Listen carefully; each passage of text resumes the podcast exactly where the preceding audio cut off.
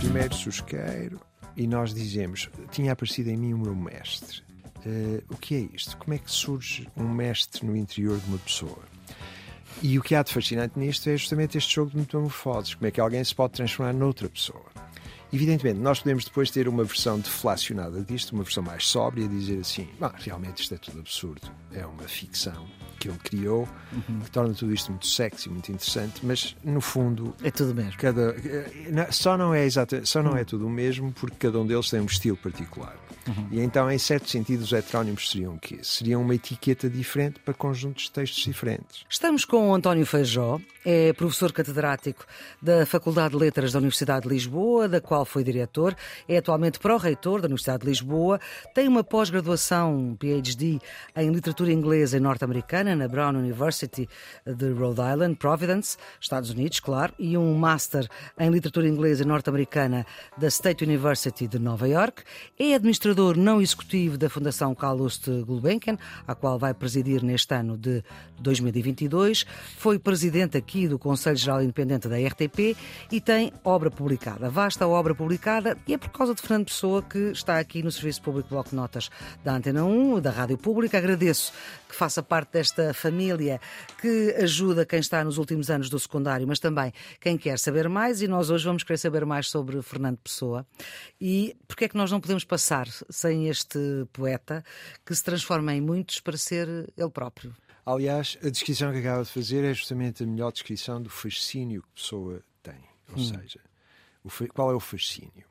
O fascínio é que, habitualmente, quando falamos de um autor, esse autor é uma personalidade intacta, única. Depois, Geralmente é só um. É? Claro, e depois produz, pode produzir vários textos, pode produzir vários romances, por exemplo, até pode alternar de género literário, pode escrever uh, poemas e romances, etc. Uhum. Mas essa multiplicidade é, é, toda ela sempre irredutível a uma personalidade única. É sempre o mesmo. É, é, sempre o mesmo. No caso de Pessoa, temos uma peculiaridade que é como é que uma personalidade única aparece sob a forma de vários autores.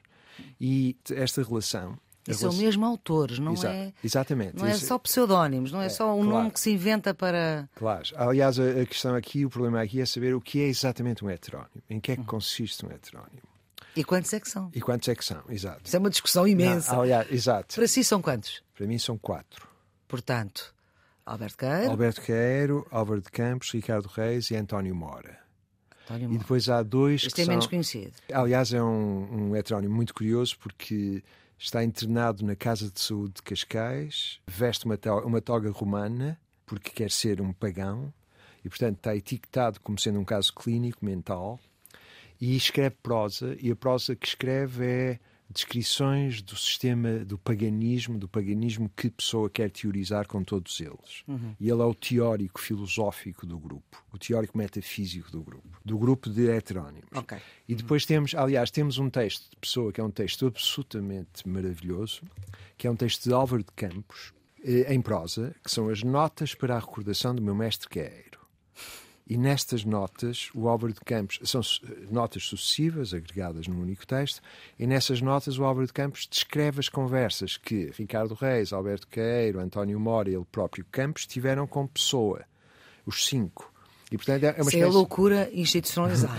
é uma espécie de. Tal como nos diálogos platónicos nós temos Sócrates a falar com uma série de interlocutores, Aqui hum. temos... Mas esses eram introdutores diferentes dele próprio. Claro, exatamente. Hum. Aqui temos este simpósio platónico eh, em que o, o próprio Pessoa fala eh, e, e, aliás, dou um exemplo que eu acho que é um exemplo maravilhoso, que é este. Hum.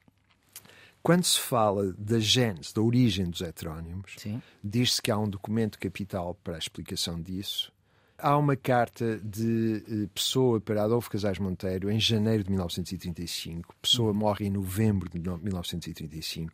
E nessa carta de janeiro, uh, Casais Monteiro, Pessoa explica a origem dos heterónimos. E a origem dos heterónimos é como? Como é que surge?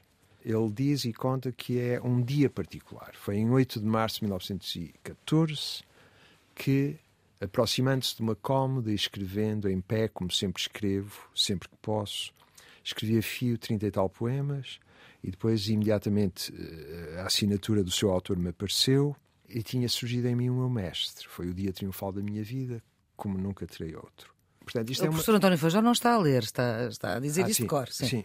É só para, para quem não está a ler claro, saber. Claro. E, e, isto é a descrição, ou seja, primeiro susqueiro e nós dizemos, tinha aparecido em mim o meu mestre. Uh, o que é isto? Como é que surge um mestre no interior de uma pessoa? E o que há de fascinante nisto é justamente este jogo de metamorfoses. Como é que alguém se pode transformar noutra pessoa?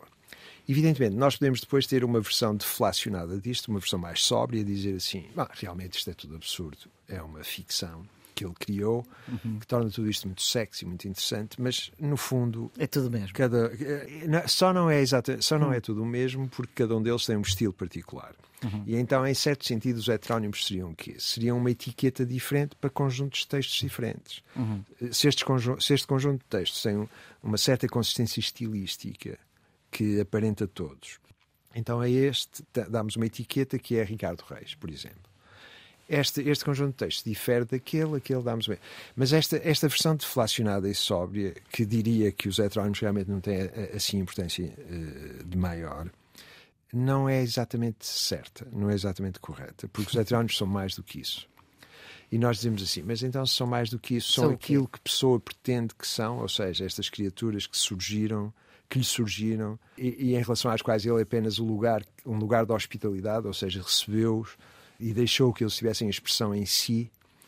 Aqui parece que estamos a falar de modalidades de encarnação, como se uhum. fala de um Deus a encarnar. Mas eh, ele domina essas personagens que cria ou é dominado por elas? Pois, é, esse, esse, é, é, é, grande... esse é também é, aliás, esse é, no fundo, a sua pergunta é continuar a descrição de um modo mais é. tenso, ou tentar surpreender as tensões nisso. Mas eu vou dar um, eu vou dar um argumento para, para... Mas não sabe responder esta pergunta. A qual? Ah, se, ele, se ele é dominado ou, ou domina. Não, há, depende. Há regimes diferentes para cada um deles. Por exemplo, no caso de. Ele diz na carta a Casais é. Monteiro, ele diz assim: quando escrevo sobre Caeiro é porque tenho uma inspiração súbita e então escrevo como Caeiro. Hum. Mas aí é uma inspiração súbita que o domina. Uhum. No caso de Ricardo Reis é o contrário. Tenho a deliberação abstrata de escrever um poema de um certo tipo, então decido escrevê-lo é Ricardo Reis. Uh, Campos, por exemplo, é mais difuso, aparece hum. assim. Mas se voltarmos depois ao ponto e, e dissermos assim, mas então os heterónimos são só uh, designações e pouco diferem do que seria um pseudónimo? Ou então são alguma coisa de mais forte, porque estamos a falar de modalidades de encarnação de criaturas, que são criaturas singulares, com um perfil próprio, que surgiram de modo estranho uhum. E de um modo que só faz pensar, aliás, em mecanismos mais de natureza mística ou religiosa, em que alguém, um Deus, encarnasse numa pessoa e nós começámos a entrar num domínio que dizemos isto é demasiado vaporoso para a minha, para a minha compreensão, coisa assim. Mas realmente não podemos considerar que sejam só pseudónimos. Não é apenas pela diferença estilística uhum. completamente uhum. marcada. O exemplo mais interessante aqui é Pessoa teve uma relação amorosa, uma única relação amorosa na sua vida, com Ofélia Queiroz.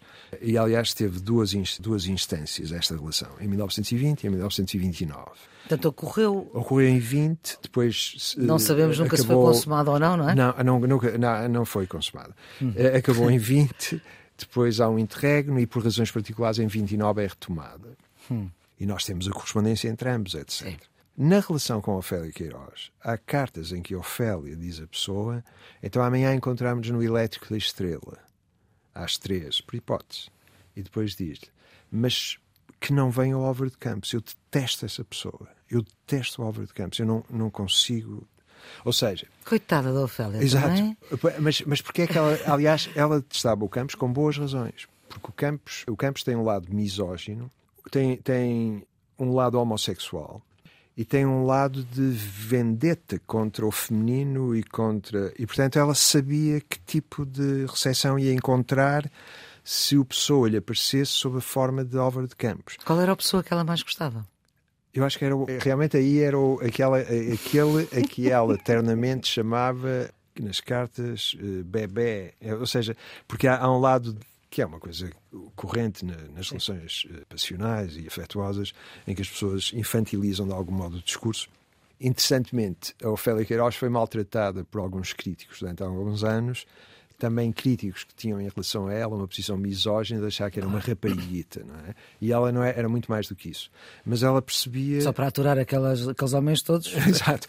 E era, e era uma pessoa muito interessante, muito inteligente, e ela percebia que aí havia um potencial de atrito muito grande. E então ela gostava mais de quem?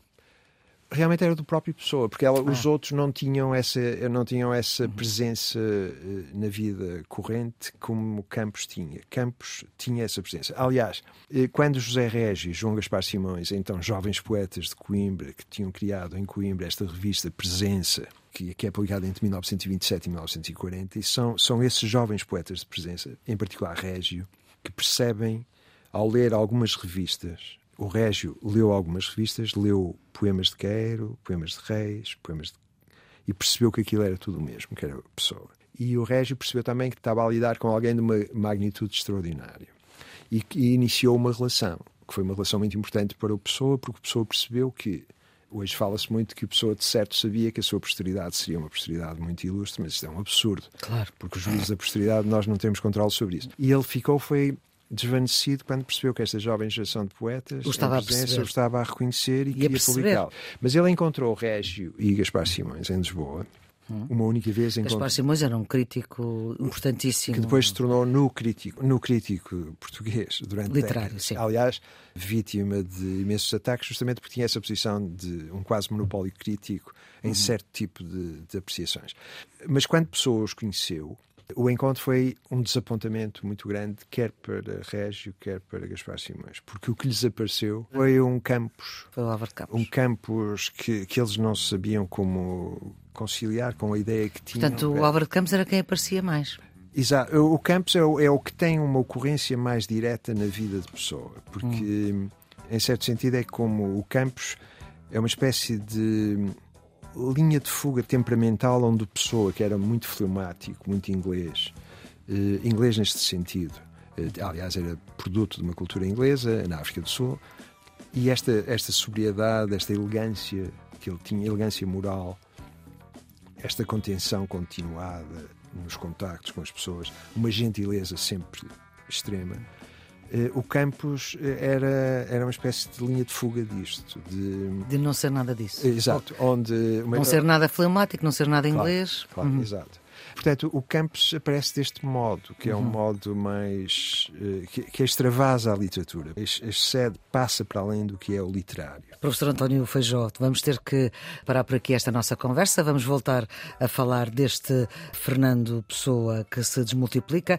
A produção do Serviço Público Bloco Notas é da João Jana Fernandes, a gravação de Jorge Almeida, edição Maria Flor Poderoso. Tenham um bom dia.